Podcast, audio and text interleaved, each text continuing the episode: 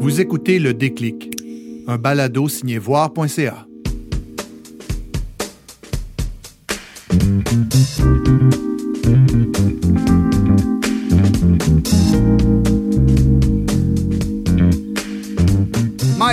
C'est un nom que tout le monde connaît. C'est un personnage bien connu du monde du spectacle, notamment grâce à son humour mordant, certains pourraient dire méchant, mais aussi parce qu'il lui arrive de faire la manchette. Difficile de mordre sans blesser. À l'occasion d'une grande entrevue que nous publions sur voir.ca, notre journaliste Olivier Boisvert-Magnan a voulu savoir comment tout cela avait commencé. C'était quoi le déclic, le moment clé où il a compris que l'humour allait devenir sa profession et aussi un peu comment on devient méchant.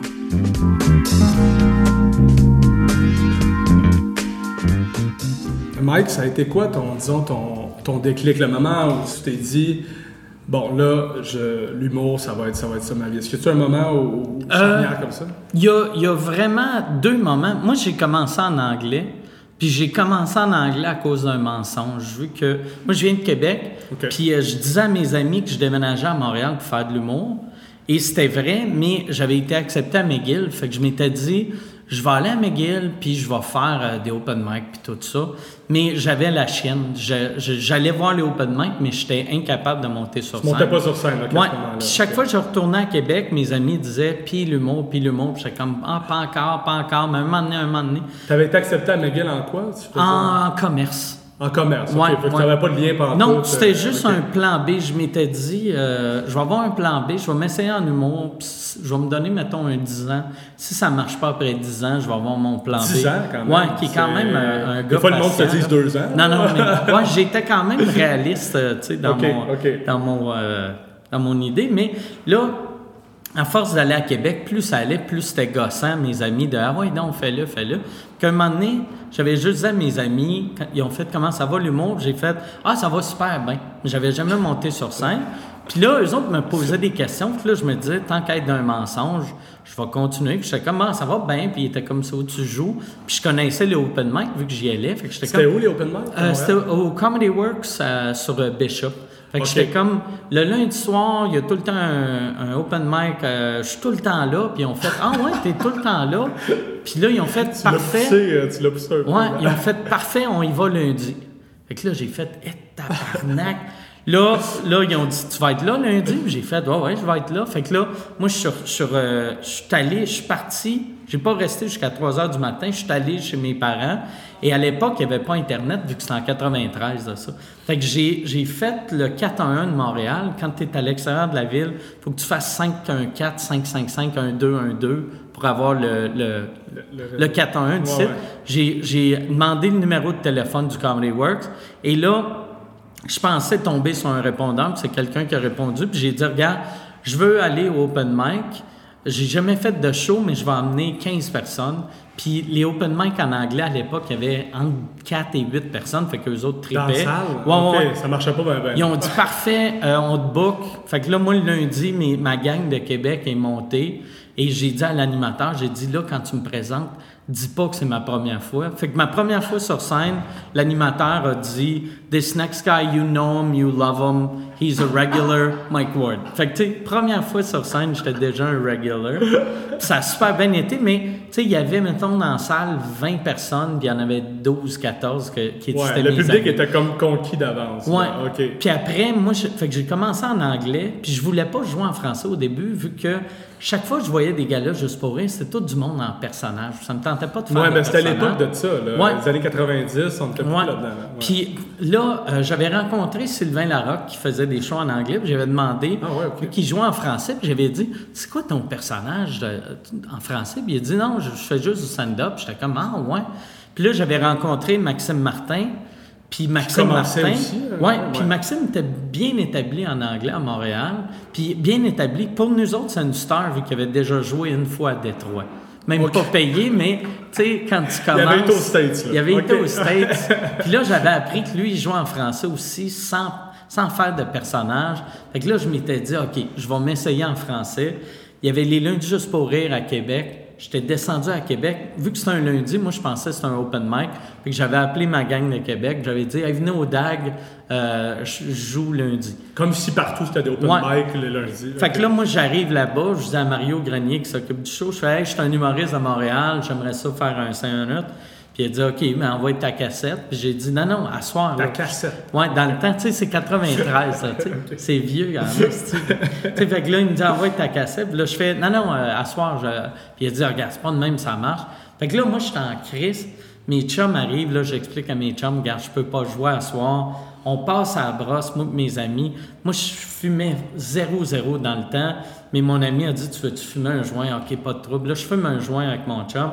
Et c'était Martin Petit, la tête d'affiche, ce soir-là. Qui était déjà un peu. Il est un peu là, connu. ouais, Il avait fait un ou deux galas, juste pour rien.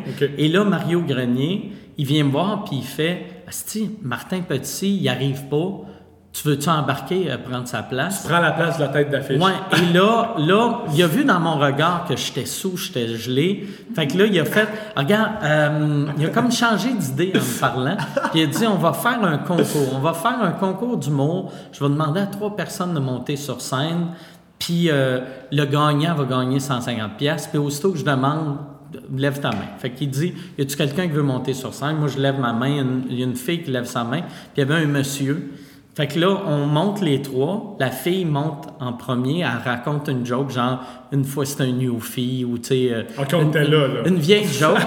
Et là, moi, je suis backstage, je suis vraiment nerveux.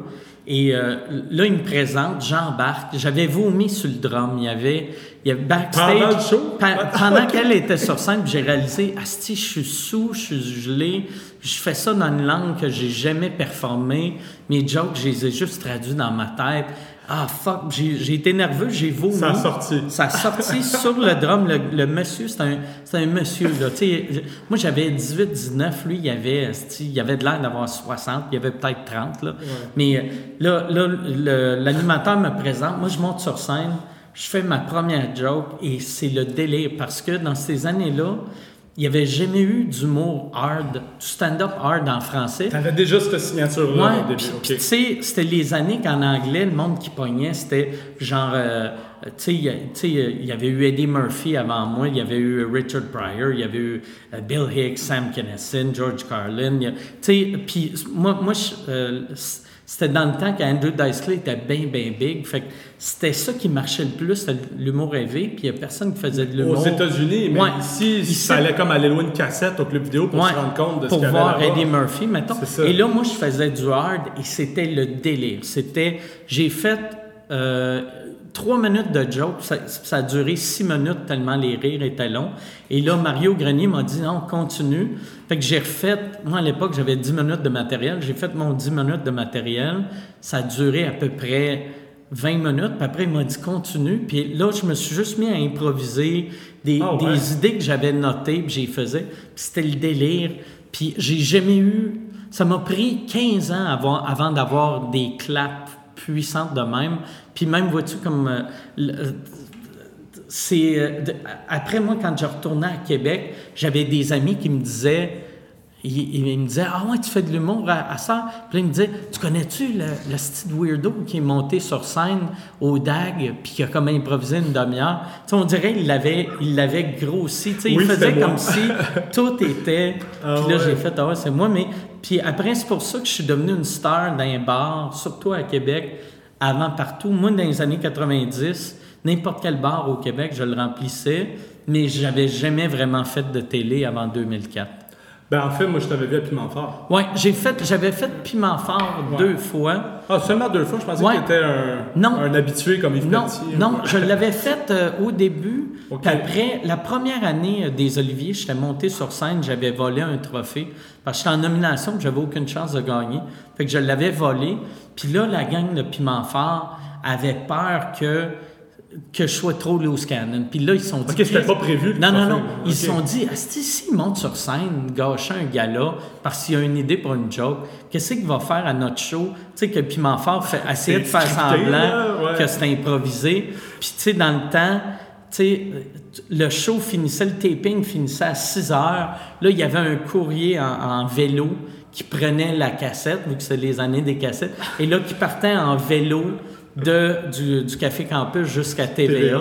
Ah ouais. Fait que, tu sais, si quelqu'un improvisait de quoi ou fuckait de quoi, le show se rendait pas en nom. Fait que j'avais été booké deux fois, puis après, ils m'ont dit Ouais, c'est ça, on peut plus te prendre. Fait que j'ai été de 98 à 2000. 3 2004. 2000 Jusqu'à 2002, testostérone, 2003. en fait. Ouais, c'est testostérone après. C'est ça, c'est ça. Euh, de- à partir de ce moment-là, qui, qui a été assez euh, important là, dans, dans le début de ta carrière, as-tu eu des moments où tu as douté un peu que c'était ça?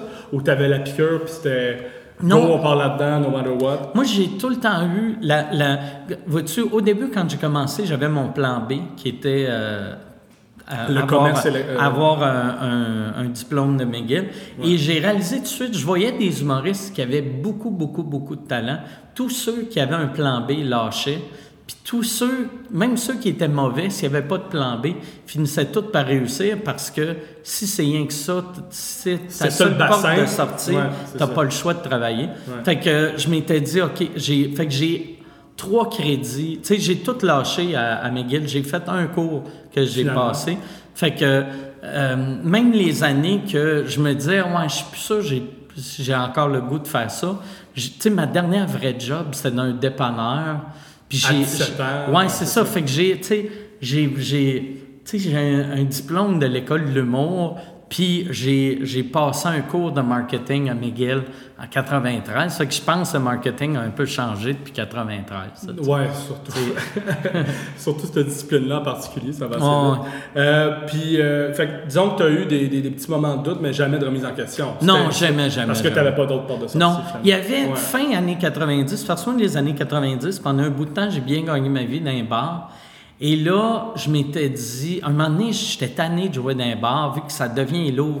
Moi, je faisais cinq soirs semaine dans un bar. Fait que c'était cinq soirs avec, tu sais, des- tu te saoules cinq soirs Ouais, semaine. ça implique la boisson Puis là, là j'étais comme, j'ai besoin d'un petit break. Euh, je, je vais écrire pour les autres. Fait que j'ai écrit pour les autres. Fait que euh, j'ai eu, j'ai eu ça qui était comme, j'étais tanné de faire de la scène. J'ai écrit pour les autres. Comme Par- qui, juste par Euh, curiosité? mais j'avais écrit, j'ai écrit pour Patrick Huard. Patrick Huard, ok. J'avais écrit, tu sais, le, j'ai écrit pour Huard, j'ai écrit, c'était surtout, je me faisais engaler, en, en-. Je me faisais engager, aussi. ouais, je me faisais engaler, je me faisais engager souvent pour euh, des galas. Fait que, tu sais, Ok. j'avais, j'avais écrit euh, un gala animé par Martin Petit, j'avais écrit un gala animé par euh, Jean-Michel Anctil, j'avais, puis je dis, j'avais écrit, j'avais écrit sur le gala, sais. Il y avait certains numéros que j'écrivais tout seul, s'il y avait des sketchs de groupe, mais tu sais, mettons les affaires Martin Petit, c'était tout Martin qui écrivait, mais j'étais là dans la pièce. Ça, c'était le tournant 2000, là. Juste avant, pendant Ouais, ouais, 98, 2001. Juste avant, vois-tu, l'année, l'année que j'ai été révélation, juste pour rire, euh, ça c'est 2002, puis c'était l'année que j'avais accepté que j'allais jamais euh, être connu. Tu sais, j'étais backstage, puis euh, là j'avais fait, moi je suis un writer, tu sais, j'ai, des bonnes vas faire idées. l'humour, mais dans l'ordre. J'ai Ouais, des bonnes ça. idées, mais il y a, il y a- il y a le Québec, le grand public québécois aime pas mon genre d'humour, veut pas mon genre d'humour. Puis j'avais accepté. Puis euh, c'était euh, le gérant Patrick Huard, François Flamand, qui faisait la mise en scène. Puis là, il m'avait, il voulait, j'avais un numéro, il voulait dans le gala. Je l'avais fait, et, euh, juste pour rire, il m'avait donné un autre gala. Puis mes deux galas, ça avait été des gros hits. Puis c'était juste le fait que je m'en calissais. C'était c'est là que j'ai vu que c'était ça la clé de mon succès. Puis chaque fois que je m'en fous, ça va bien. Puis chaque fois que je suis stressé, puis je suis comme, et ça c'est mieux de marcher, ça marche jamais. Fait que ça ça m'a ça m'a aidé. Abandonner l'humour a fait que je suis devenu connu. Merci, Mike. Merci à toi.